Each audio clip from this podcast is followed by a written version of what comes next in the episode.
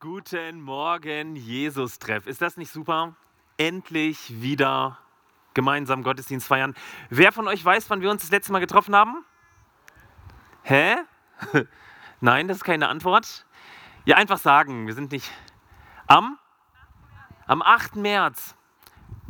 Letztens, genau. Vielen Dank, dass wir wieder gemeinsam Gottesdienst feiern können. Wir bedanken uns A bei den äh, neuen Infektionsschutzmaßnahmen, die gelockert wurden und B bei einem wahnsinnigen Team, das das alles ermöglicht hat. Die Technik, also Applaus. Erstmal für die Schutzmaßnahmen. An die Regierung Applaus und für unser Team. Diese Leute haben hier übernachtet, um das aufzubauen, damit du hier sein kannst, damit wir gemeinsam Gottesdienst feiern können. Dafür gibt es noch einen extra Applaus.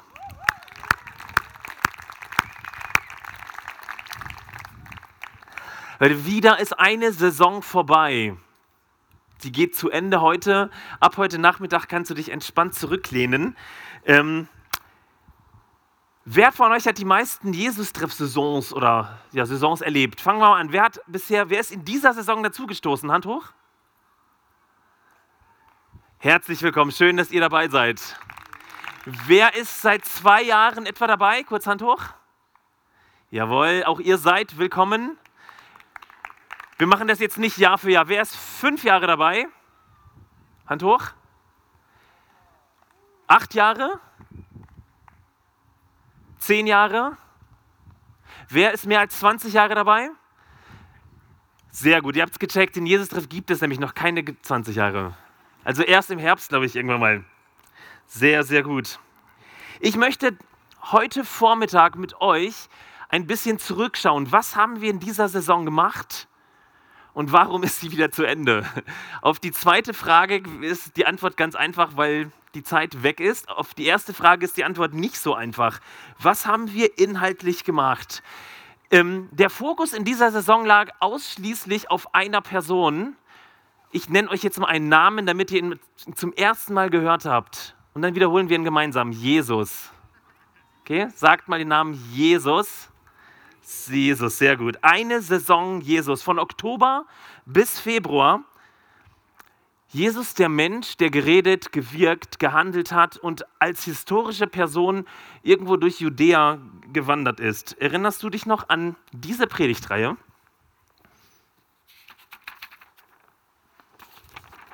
Blickwechsel. Erinnere dich doch mal, das ist schon so lange her. Das war unsere Predigtreihe. Oktober bis Februar. Ich habe nochmal nachgeschlagen, was da alles passiert ist.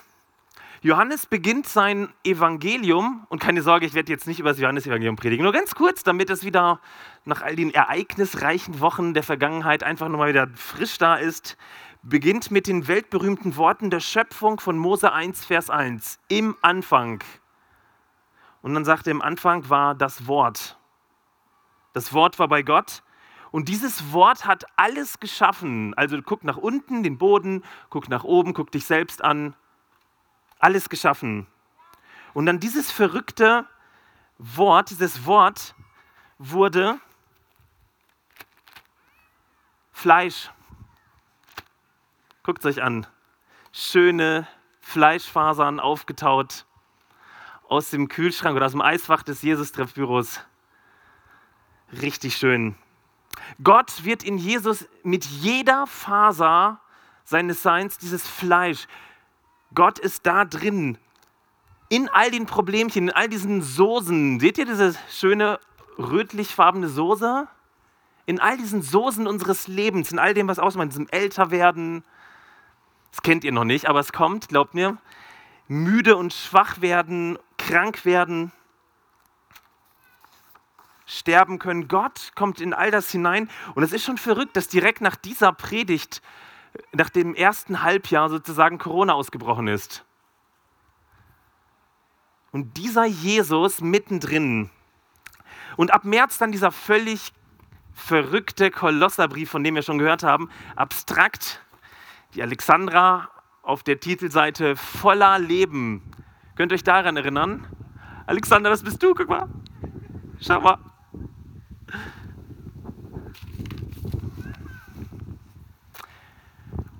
Und dann hatten wir einen normalen Gottesdienst im Witzmann und dann brach Corona aus. Ähm, und dann passierte erstmal sowas wie Aufzeichnungen, mühsam erarbeitet vom Videoteam, hochgeladen und irgendwann mal ab Mai dann vier Gottesdienste für dich, damit wir irgendwie in kleiner Gemeinschaft Gemeinschaft feiern können. In Waldheimen, in der Johanneskirche, eine ganze Saison Jesus. Ein Christus, der diese Welt geschaffen hat und dem alles unterstellt ist, sagt der, äh, der Kolosserbrief. Auch, auch gleichzeitig diese Ausnahmesituationen.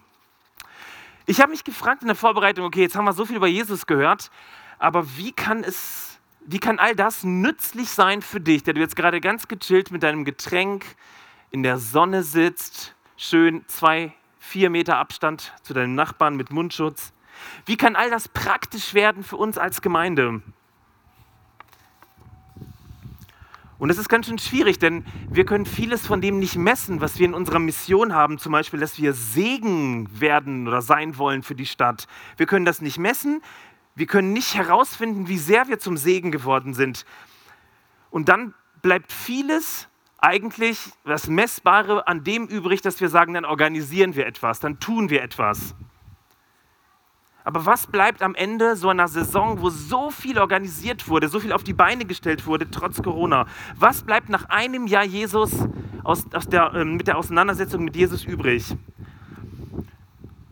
Wenn man das tatsächlich sich mal anschaut und das auf eine Formel bringt, dann bleibt in der Regel das übrig, womit wir uns am intensivsten beschäftigt haben und was uns am meisten geprägt hat und womit wir die meiste Zeit verwendet haben. Und das sind krasse Ereignisse oder unser Alltag.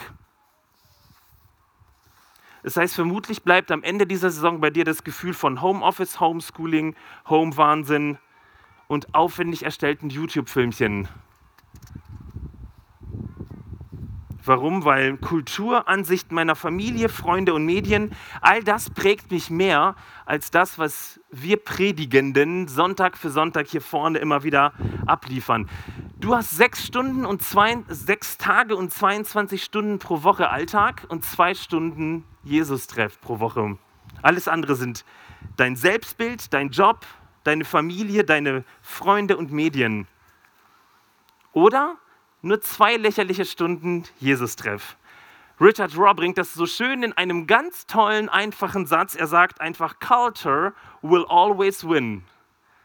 Kultur wird dich immer mehr prägen als alles andere. Kultur schlägt alles. Dein Mindset, in dem du lebst, prägt dich viel mehr als die Ziele oder auch dein Glaube oder deine Gemeinde. Krass, oder? Heute am Ende der Saison in Leonberg ein Vers, der uns vielleicht eine kleine neue Perspektive gibt und unsere Berufung refresht. Das Evangelium für deinen Alltag, für daheim und für den Urlaub. Ich habe euch einen Vers von Paulus aus dem Römerbrief mitgebracht und möchte euch dann gleich zwei Gedanken dazu mitteilen. Ähm, der Römerbrief ist der längste Brief von Paulus und ist an so Hauskirchen in Rom geschrieben. Wenn du eine, ähm, diesen QR-Code hast, dann scan ihn kurz mal ein oder mach deine Bibel-App auf, was auch immer. Römerbrief Kapitel 12, Vers 2. Dort heißt es, oder pass einfach auf, das geht am einfachsten. Ich lese den Vers. Passt euch nicht den Maßstäben dieser Welt an, sondern lasst euch von Gott verändern, damit euer ganzes Denken neu ausgerichtet wird. Nur dann könnt ihr beurteilen, was Gottes Wille ist, was gut und vollkommen ist und was ihm gefällt. Ich mache es gleich nochmal, ist nur ein Satz, äh, ein Vers. Passt euch nicht den Maßstäben dieser Welt an, sondern lasst euch von Gott verändern, damit euer ganzes Denken neu ausgerichtet wird. Nur dann könnt ihr beurteilen, was Gottes Wille ist, was gut und was vollkommen ist und was ihm gefällt. Und ich möchte den Blick heute tatsächlich nur auf das Positive lenken, auf das Positive in diesem Vers. Lasst euch von Gott verändern, damit euer ganzes Denken neu ausgerichtet wird. Im Griechischen sind es fünf Worte. Man könnte die dann am ehesten im Deutschen so übersetzen: werdet verwandelt durch Erneuerung des Denkens. Zwei Gedanken. Der erste Gedanke: göttliches Change Management. Wir werden verwandelt. Kennst du das Trägheitsgesetz? Wer von euch ist irgendwie naturwissenschaftlich unterwegs? Kurz Hand hoch. Wer von euch kennt das Trägheitsgesetz? Glaubt mir, alle kennen es.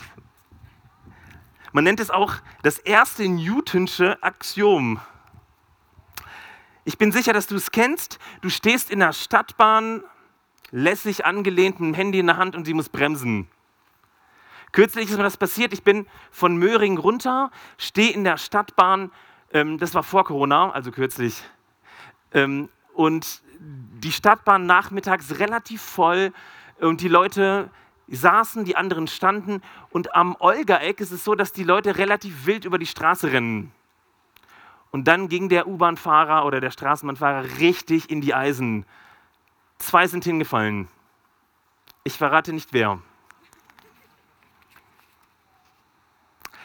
Das Trägheitsgesetz bezeichnet die Tendenz eines Körpers, sich der Kursänderung oder Beschleunigung zu widersetzen.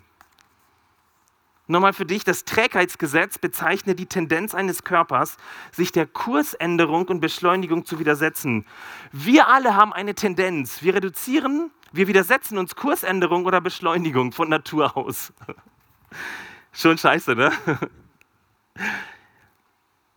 Damit wir es besser verstehen, sprich diese physikalische Wahrheit deinem Nachbarn zu. Du bist träge. Und andersrum höre zu, wie dein Nachbar es dir zuspricht. Okay, jetzt. Du bist träge. Ich bin träge. Sagt es, sagt es, sprecht es aus. Habt ihr eine Ahnung, warum wir so träge sind und Veränderungsprozesse in der Regel hassen?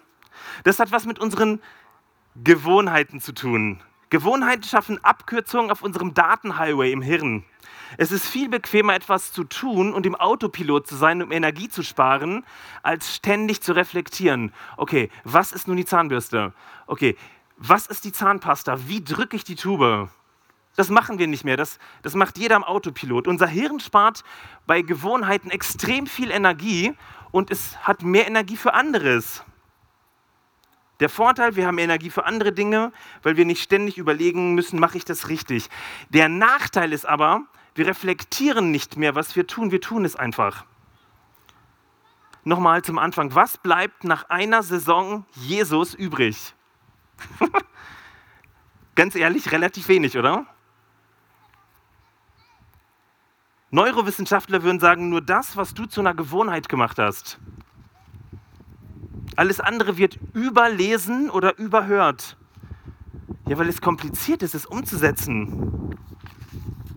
So tickt unser Hirn nur einmal. Es arbeitet sehr effizient. Alles Neue geht meistens da rein und da raus.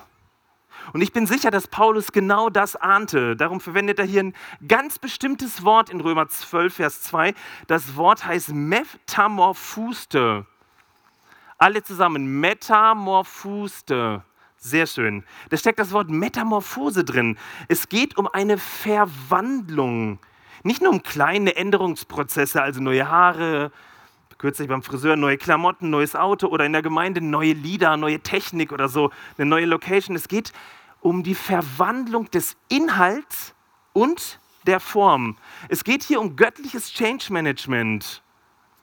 Das wird nämlich daran deutlich, dass das Verb, das Paulus beschreibt, passiv ist, also im Passiv steht. Nicht verwandelt euch, sondern lasst euch verwandeln. Lasst euch verwandeln. Hört mal genau zu, Gott ist am Werk, er tut es. Und wisst ihr, was unsere Aufgabe ist? Lasst es zu. Alles ist da, aber lasst es zu. Lasst es zu, dass dieser Jesus bewusst in dein Fleisch des Alltags im Corona-Wahnsinn gekommen ist und da bleibt. Lass es zu, dass diese Unterscheidung von christlich und nicht christlich oder weltlich gar nicht geht, weil es nicht lokalisiert werden kann, weil Gott bereits da ist. In jeder Phase, alles, was du siehst, trägt den Fingerabdruck von diesem Logos, von diesem Christus. Mich hat das letztes Jahr in der Predigtvorbereitung echt angesprochen. Alles, die gesamte Schöpfung trägt diesen Fingerabdruck von diesem Christus. Wir aber unterliegen dem Trägheitsgesetz. Das Gute ist, die gute Nachricht, Jesus ist ein Meister, uns zu verwandeln, uns neu zu machen, unsere Gewohnheiten zu verändern, uns mitzunehmen. Er hat einen extrem langen Atem, Atem zur Metamorphose. Oder wie Paulus schreibt, lasst euch verwandeln. Und ich möchte uns das als ganze Gemeinde, die wir das erste Mal seit dem 8.3.2020 hier zusammensitzen, zusprechen. Lasst euch verwandeln. Okay, ich fasse nochmal zusammen. Auf der einen Seite Gott und seine Absichten, uns zu verwandeln, uns umzugestalten, Metamorphose, auf der anderen Seite das Trägheitsgesetz. Hm. Wie passt das zusammen? Wie geschieht nun diese Metamorphose? Punkt 2, göttliches Change Management. Alles beginnt mit einer neuen Identität. Alles beginnt mit einer neuen Identität. Nach Paulus geht das mit der Verwandlung, mit der Metamorphose so. Durch, könnt ihr gleich mitschreiben oder den Text einfach lesen, durch Erneuerung unseres Denkens. Durch Erneuerung unseres Denkens. Ein ganz kluger Artikel eines Theologen lautet so, hört mal genau zu.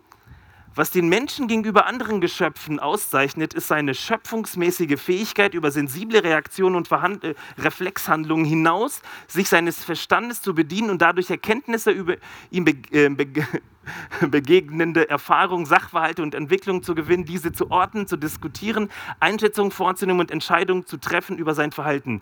Ich fasse zusammen, der Mensch schreibt unendlich lange Sätze und kann es. Ich hatte einen Theologieprofessor, der hat uns natürlich seine Texte im Ethik-Hauptseminar ausgeteilt. Auf einer DIN A4-Seite drei Sätze. Wir sind das, eigentlich kann man das kurz zusammenfassen, wir sind fähig zu denken. Jeder von uns hat die Fähigkeit zu reflektieren und auf eine bestimmte Art und Weise auch abstrakt zu denken und eine Metaebene einzunehmen. Und genau in dieses Verhalten, das Paulus uns Menschen zuschreibt, jedem Einzelnen von euch, benutzt er ein, eins der Hauptwörter der griechischen Philosophie, das Wort Nous. Das Zentrum aller Philosophie, das Zentrum allen Denkens. Brauche ich gleich erst, könnt ihr stehen lassen. Der Wind Gottes. Das Wort Nus hat unendlich viele Übersetzungsmöglichkeiten. Ihr checkt, checkt diesen Vers, Römer 12, Vers 2, in zehn Bibelübersetzungen, es das heißt zehnmal anders. Aber alle sind der Meinung, dass Nus zentral ist. Nus macht den Menschen aus. Wir sind ganz schön nusig. Nus macht die Mitte eines Individuums aus. Man könnte meinen, Nus beschreibt im griechischen Kontext die Identität, den Kern. Hm. Das bringt uns auf eine Spur. Könnte es sein, dass echt nachhaltige Veränderung, sprich Verwandlung, eine Metamorphose genau da ansetzen muss? Wir sind ja eher so fokussiert, wir setzen uns Ziele und sagen, das muss gemacht werden. Wir sagen, oh, wir machen eine Arbeitsgruppe und sind wieder total stolz, dass wir eine Arbeitsgruppe geschaffen haben, die etwas schafft und dann sagen wir, ein Ziel erreicht. Was können wir dafür tun? Wir fokussieren uns auf Resultate, auf Ergebnisse. Und dann fuchsen wir uns in das Thema ein, wie können wir Ziele noch besser definieren und umsetzen. Kennst du das? Smarte Ziele, smart, spezifisch, messbar, attraktiv, realistisch und terminiert. Ich glaube, das ist alles gut, aber nach Paulus nicht zielführend, wenn es um das Thema göttliche Verwandlung geht. Es greift viel zu kurz. Ich male euch das mal auf. Jetzt steht sie wieder. Ich habe bewusst ein, eine Visualisierung gewählt, die besonders einfach ist. Könnt ihr sie sehen? Für alle, die sie nicht sehen können, ein Kreis in der Mitte, ein Kreis drumherum und ein weiterer Kreis drumherum. Im Kern geht es um Identität. Identität. Der zweite Kreis, also die zweite Schicht, das sind eher Prozesse. Und der dritte sind Resultate. Eine kleine Einführung ins Change Management. Alternativ könnte man das auch benennen. Die Identität steht in der Mitte, meine Gewohnheiten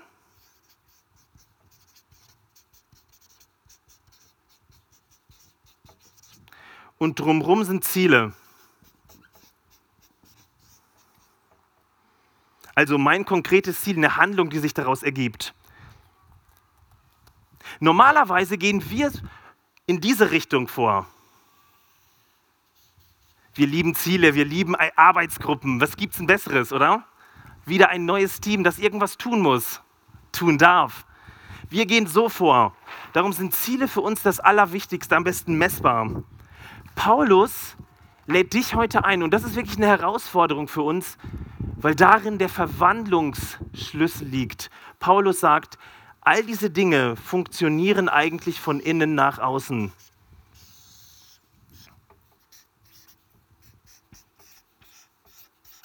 Von innen nach außen. Alles beginnt bei der Erneuerung dieses Zentrums unserer Identität. Und wisst ihr, Jesus spricht permanent davon. Er sagt in den Evangelien, tut Buße. Und wir denken, oh, ist das langweilig, Buße. So ein altes Wort, völlig uncool. Aber im Griechischen kommt das Wort Nus wieder vor, Metanoia. Nichts anderes heißt Buße im Griechischen. Umdenken, neu denken. Es geht um eine geschenkte Identität, um ein neues Denken über mich selbst, über dich, über diese Welt, über Fremde und Minderheiten, über Frau sein, Mann sein, über Geschlechterrollen, über Familie sein, neues Denken über die Kirche oder konkret neues Denken über unsere Partner in der, Nord in der Nordgemeinde, neues Denken, Umdenken. Warum neu? Weil neu göttlich ist, weil neu voller Liebe ist, weil neu voller Hoffnung ist, voller Möglichkeiten, voller Chancen, voller Leben. Das ist dieses Neu. Und dieses Neu ist bereits da Leute, ist das nicht ein Evangelium für unser Leben, gerade in dieser Zeit? Ein Evangelium für den Jesus-Treff bezüglich all der Fragen unserer Zukunft? Genau das versuchen wir Prediger euch immer oder uns immer wieder zu sagen, wenn wir hier vorne stehen. Es geht um eine Identität, um eine neue Identität. Jesus ist so voller Hochachtung und voller Respekt für seine Schöpfung, dass er in jede Faser des Fleisches hineinkommt. Das bedeutet, dass dir jede Faser jeden Tag zusprechen kann, 24 Stunden am Tag.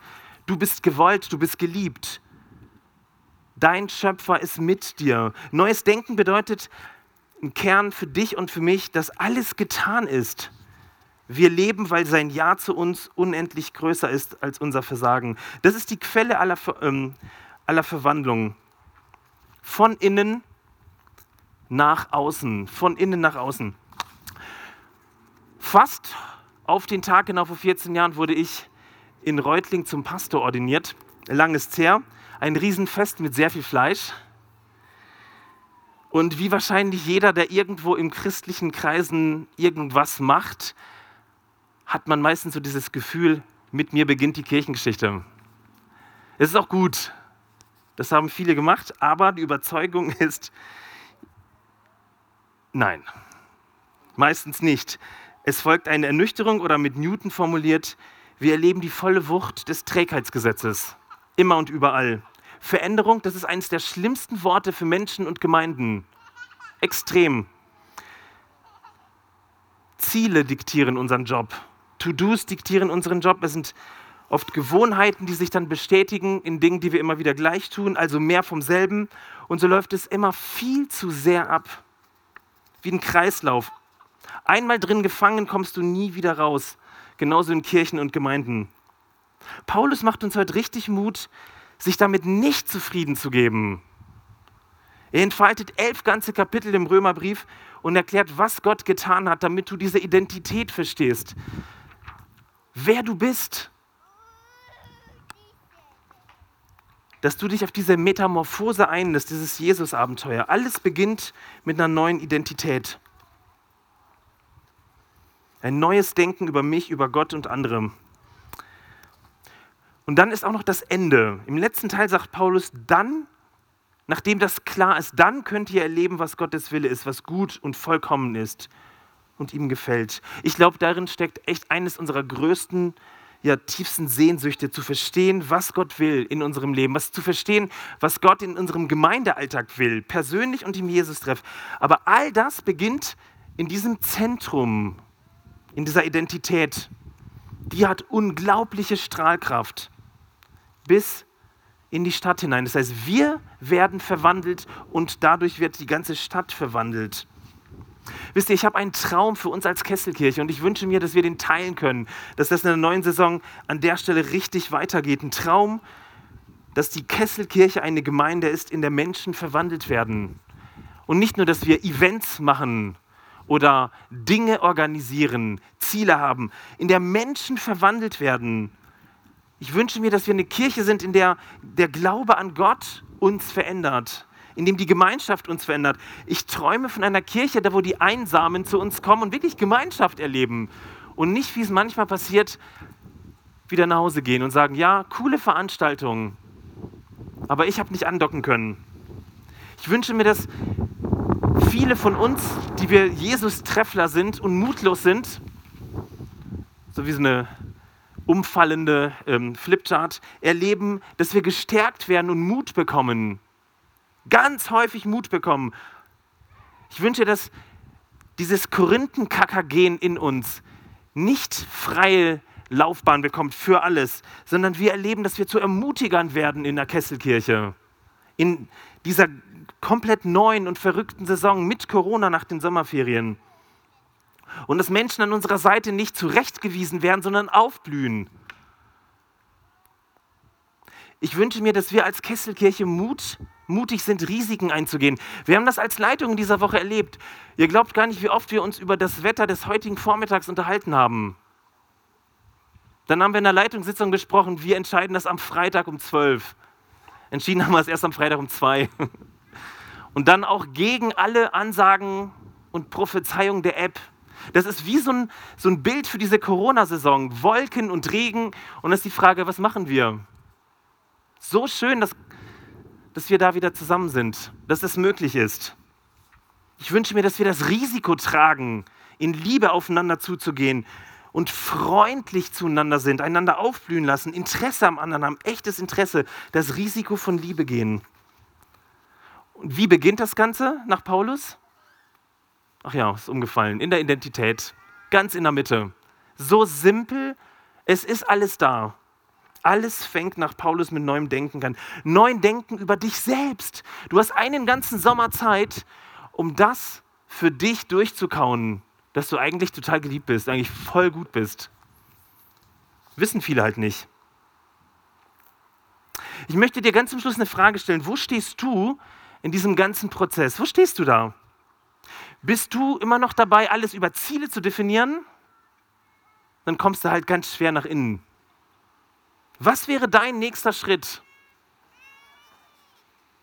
Oder hast du es längst aufgegeben, gegen das Trägheitsgesetz von Newton anzugehen?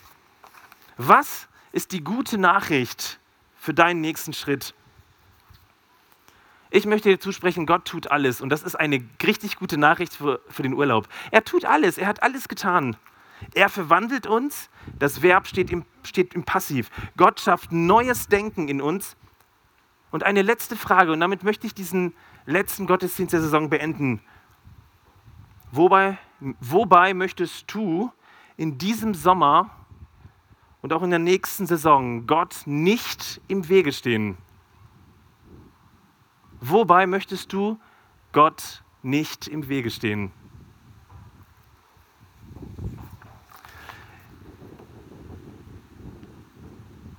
Jesus Christus, ein ganzes Jahr in deiner Gegenwart, wie die anderen Jahre in unseres Lebens auch. Und doch überschatten so viele andere Ereignisse und überlagern alles. Danke, dass du in jede Faser unseres durch das Trägheitsgesetz fokussierten und fixierten Fleisches kommst, in unser Denken, in unsere Gemeinde. Danke, dass du da bist. Und ich möchte dich bitten, dass du uns inspirierst im Sommer, zu erleben, wie sehr du dich über uns freust, wie wunderbar du uns gemacht hast. Und diese Metamorphose unseres Lebens, unseres Denkens zuzulassen, dir nicht im Wege zu stehen Hilf uns neu zu denken, überraschend neu zu denken, mutig zu denken. Hilf uns freundlich zu denken, liebevoll zu denken. Hilf uns gemeinschaftlich zu denken, egal wie die Umstände mit Corona und zweiter Welle und was auch immer sind. Danke, dass du da bist. Danke, dass du uns gerufen hast. Danke, dass du uns jetzt einfach eine schöne Auszeit sendest, äh, gönnst. Amen.